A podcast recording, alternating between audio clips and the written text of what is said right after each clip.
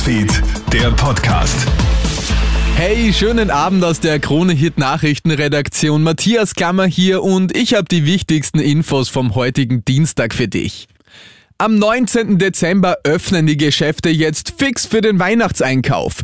Die Sozialpartner haben sich auf eine Sonntagsöffnung geeinigt. Aufgrund des Lockdowns fällt der stationäre Handel heuer um drei Einkaufssamstage im Advent. Der offene Sonntag vor Weihnachten soll zumindest einen Teil des Umsatzes nachholen. Beschäftigte, die sich freiwillig an diesem Tag melden, verdienen das Doppelte und bekommen einen extra freien Tag. Der aktuell geltende Lockdown ist am späten Nachmittag im Hauptausschuss des Nationalrates wie geplant bis 11. Dezember verlängert worden. Für die entsprechende Verordnung von Gesundheitsminister Wolfgang Mückstein stimmen die Regierungsfraktionen ÖVP und Grünen sowie die SPÖ.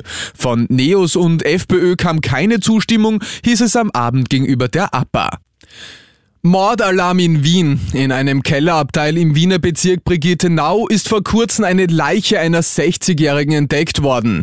Die Polizei geht von einem Fremdverschulden aus. Eine Fahndung nach dem 64-jährigen Lebensgefährten wurde eingeleitet. Die Tochter hatte die 60-jährige Frau schon zuvor als vermisst gemeldet.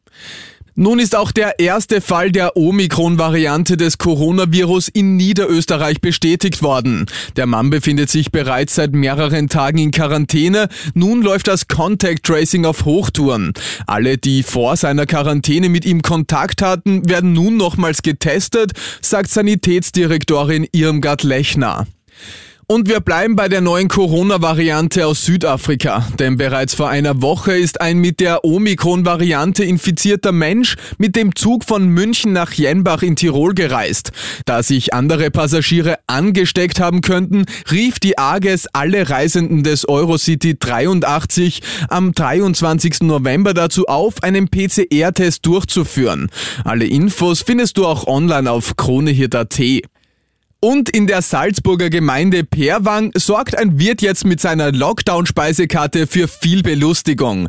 Darin finden sich etwa ein Schallenbergschnitzel kurz gebacken, ein Blümelkrapfen mit viel heißer Luft und Marmelade oder ein dunkelbraunes Kickel-Schokoladenmus.